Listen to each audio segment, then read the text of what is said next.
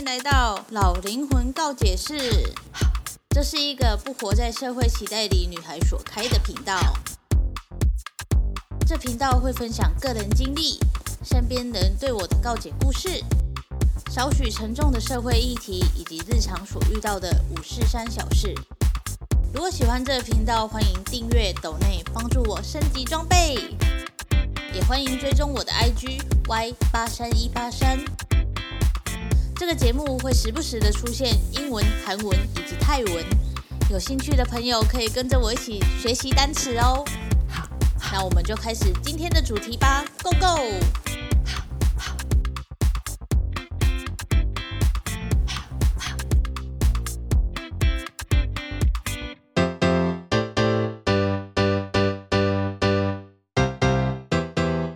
嗨，欢迎回到老灵魂告解室。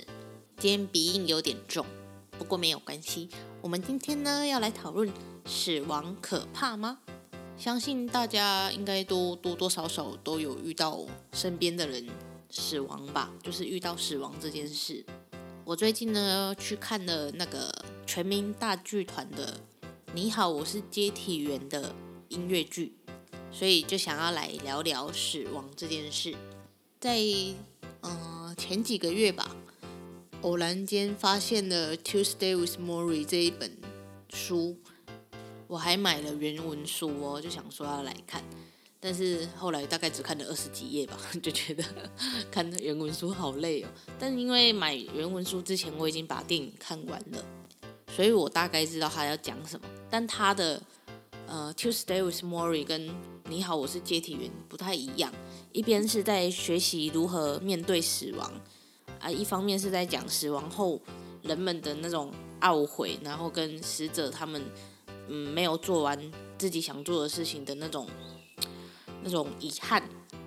对，那今天就是要透过这两个故事来去聊聊死亡这件事吧。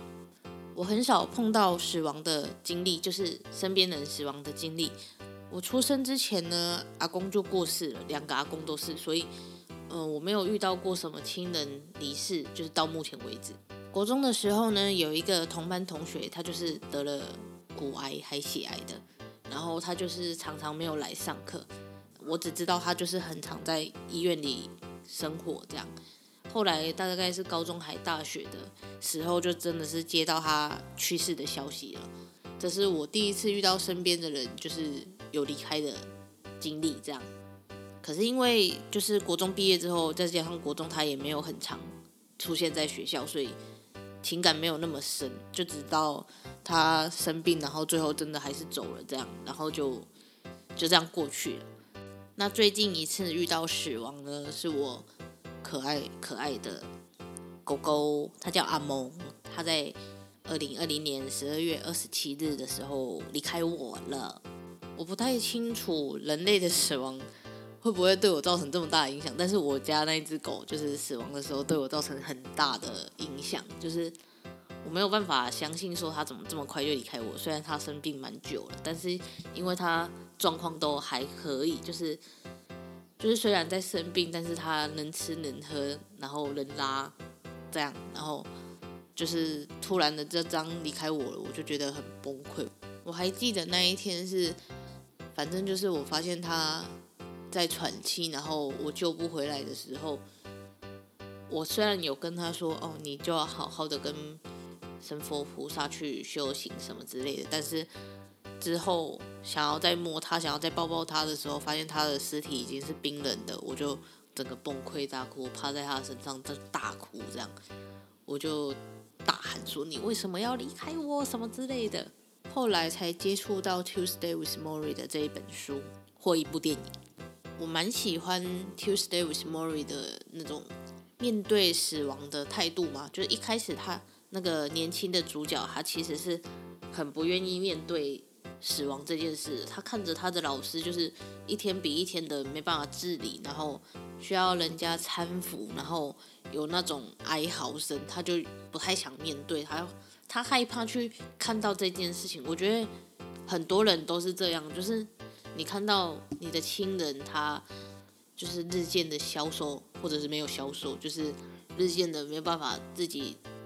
处理自己的事情，然后需要别人的帮助。除了在帮助的时候，你会觉得很累、很心疼之外，你会觉得自己什么都无能为力的感觉，就是好像自己没有办法阻止他这样老化，然后这样死去，就那个无力感会很重。可是呢，呃，那个 Mori 就是那一个老的要死掉的那个先生，他就是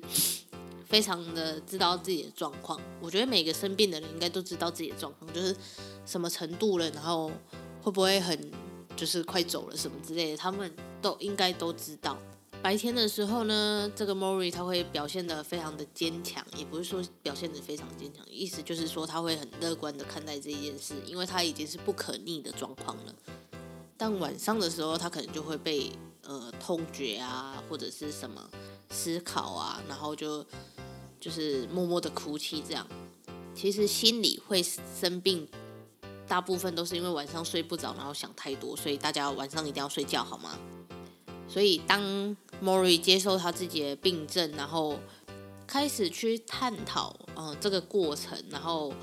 轻松的看待这一切的时候，他的心理负担就没有那么重了。尽管可能身边的人心理负担很重，因为要照顾他嘛。我觉得，呃，不管是生病的人还是照顾者，他们都有一定的心理压力。我觉得我最喜欢的是 Mori，他就是发现自己快过世了嘛，就是因为那个病也没有办法医治，所以他就办了自己的丧礼。我觉得这件事很。很很酷，就是通常是人死掉了，我们才会办丧礼，对不对？然后办丧礼的时候都是大家哭来哭去的这样。可是今年开始，我就会想说，丧礼到底是办给谁看的呢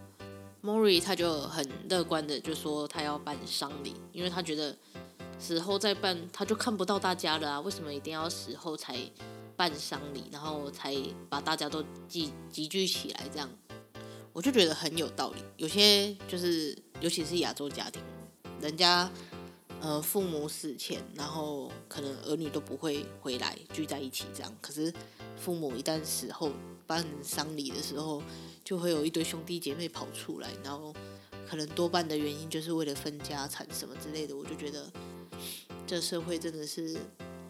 蛮自私的。如果是我的话，我也会学 Mori 这样，就是活着的时候办丧礼，然后大家开开心心、吃吃喝喝的聚在一起。之后，至少我死去之后，他们还会记得有这一段，就是活着的丧礼，我就觉得很酷。这样，蛮推荐大家去看 Tuesday with Mori 的，中文名字叫呃最后十四堂的课的样子。然后它有电影，然后。也有书，然后也有音乐剧版本，还是舞台剧版本，都可以去看哦。因为我们可以透过这一部剧来，就是去学习说怎么面对死亡，然后面对死亡的过程中，你要怎么去活在当下，去珍惜当下，不要为了生活而生活，就是过得庸庸碌碌的。你应该要去找到自己喜欢做的事情，你这样你的生活才会有意义。这样。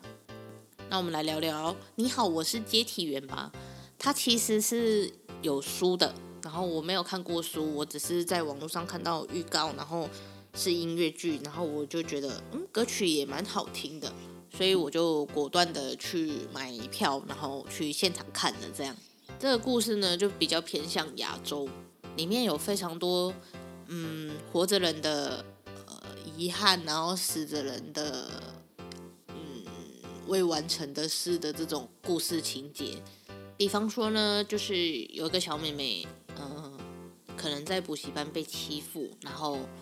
被从反正就淹死了，这样在补习班，然后但是他们是新住民家庭，然后爸爸又整天酗酒，然后找不到工作这样，然后后来死掉了之后，补习班就是想要和解，就是给个九百万，然后让他们就这样过去了。爸爸呢，就是整天酗酒嘛，所以小孩就很怕爸爸，又觉得自己就是没有趁小孩还在的时候多多的去抱抱他或怎么样的。可是因为小孩就是生前就很怕爸爸，因为爸爸就是酗酒，然后有暴力倾向这样。但我觉得小孩就是真的很天真，就是不管爸妈怎么对他们，他们还是很爱自己的父母这样。不然你看像还愿。爸爸因为听信何仙姑的说辞，然后最后把自己的女儿害死了。可是那个妹妹最后还是就是跟爸爸说，如果还有来生的话，她还愿意当他的女儿。你不觉得就是小孩就是如此的天真吗？虽然，呃，那个接体员里面的小朋友他就是死掉了，但他还是跟爸爸说，他还是很爱他。然后虽然他死掉了，然后爸爸。本来想要继续告那个补习班的，可是因为他的妹妹就是有又生病，所以他需要一笔钱，然后他就很善良的就说，也不是很善良，就是已经死掉的人，他就是没办法再挽回了，然后他就跟父母说要他们放下，然后把那一笔钱好好的去救妹妹，这样我就觉得天哪，好感人哦。但是我不喜欢就是爸爸那种态度，就是不管是那个妹妹的爸爸还是。男主角的爸爸就是接体员的爸爸，这样都是呃生前没有好好的对待自己的小孩，对待自己身边的人，然后死后才在那里后悔。我觉得这种事情真的不应该发生啊！我觉得像是那个小朋友的爸爸，他就会说他只是想要让这个家的家庭状况变好。可是你想要让这个家庭的状况变好，那你为什么要整天酗酒，然后在那里就是怨天尤人呢？就是你所做的事情跟你，呃，讲出来的话完全不成正比啊！然后你才在那里讲说哦，对不起啊，我真的就是想要让这个家更好，然后我也不想让这种事情发生。那我就觉得这就是借口啊。那那个接体员的爸爸也是，就是就只会做大梦，然后靠赌博想要去一夜致富，然后还偷小孩的钱，然后就说我真的是。那时候偷你的钱，就只是为了想要再拼看看有没有那个机会可以让我们的家变得更好。我就会觉得说，为什么会有这种想法？你想要让这个家变得更好，你应该是要去找个稳定的工作，也不是说稳定，就是你应该要去找工作，而不是在家就是喝酒，然后暴力的对家人，然后再去赌博，然后想要透过。这种方法，然后一夜致富，这根本就是 impossible 的啊！我虽然就是虽然是这样看下来，但是我就真的觉得我不太能原谅这种爸爸。就是你不要在那里讲说你就是为了要让这个家变得更好，所以才去赌博。你就是没有办法控制你自己的心而已，就是就是这么简单的道理。然后你不要在那里讲说为为我们好，为我们好。你如果真的是为我们好的话，就不会去赌博，然后。欠了一屁股债，然后让家人去帮忙还，我觉得这是这就是一个烂人的作为，所以我就觉得说，你也不能在死后去要求说，呃，希望你的小孩就是原谅你，或者是希望谁原谅你，然后你才可以安心的离开。我觉得没有必要。你如果生前没有做这种事情的话，为什么死后要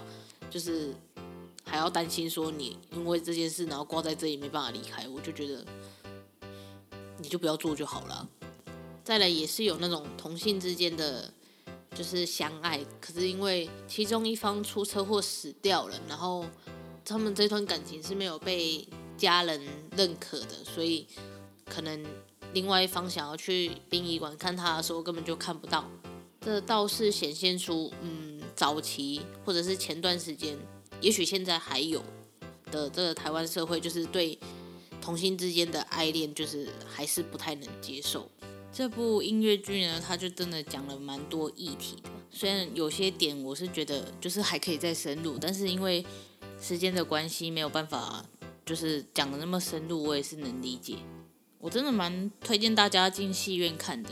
剧场的魔力就是它可以带给你现场的震撼，就是我觉得跟电影很不一样的。所以我觉得大家都可以进剧院看一下。OK，那就绕回主题，就是呃，接体人这一个音乐剧呢，它就是带出了很多人，就是死后会有留下很多遗憾，然后会去忏悔他自己的，就是生前为什么没有好好的对待身边的人，这种类似的情节。当然，活着的人也会去探讨说，为什么我没有在他在的时候好好的跟他说声。爱他，或者是好好的对他，这都是人之常情，就是一定会有的事情。那我想说的是，我觉得死亡它并不是可怕的，就是你遇到的时候，那个当下是真的很难过。就像我遇到我家狗死掉的时候，我真的很难过。但是其实另一方面也是很替他开心，是因为他终于可以不用再被这些病痛给就是困扰着，他可以自由自在的去奔跑或者是干嘛的，我就会觉得蛮开心的。再来就是我觉得我。就是在他生病这段期间，我已经真的是很尽力的在，呃，帮忙他，然后我在拯救他，然后我觉得我就是问心无愧啦。虽然下班看不到他的身影，就是还是有点伤心，但是我还是觉得很 OK 这样。所以我想说的是，呃，死亡这件事真的是我觉得不可怕，但是可怕的是你有没有好好的就是珍惜现在，然后去。把握现在，然后对身边的人友善这件事，因为不管你看哪一种类型的，就是只要讲到死亡的，你都会发现人类就是会有那个遗憾，会有那一个呃，不管是死者还是还活着的人，他们都会有一些遗憾。那我们就是要避免这个遗憾的发生嘛，所以我们要好好把握当下，然后好好珍惜身边的人，不要这样。就是每天的暴力想象真的是没有必要，所以我觉得死亡对我来说就是不可怕的。然后，因为我很怕痛，所以我基本上也不捐血干嘛的。可是我就是有签了器官捐赠的同意书，我就是想要在死后也可以回馈这个社会一点小事这样。而且我曾经就是稍微跟父母聊过，就是。如果真的遇到重大事情的话，我会希望他们不要救我，是因为，呃，你花那么多钱，如果我只能躺在那边的话，我就觉得很没有意义。然后再加上那个医疗费啊，或者是照顾的费用，其实都很大，所以我会觉得说，如果我们每每个人都很把握当下，很珍惜现在身边的人的话，那活着的时间长短其实就不那么重要了。所以死亡并不可怕，可怕的是你不知道怎么把握当下，怎么珍惜现在。所以大家一定要珍惜现在，然后把握当下，好吗？好的，这就是这一集的老灵魂告解释喽，我们下次见，拜拜。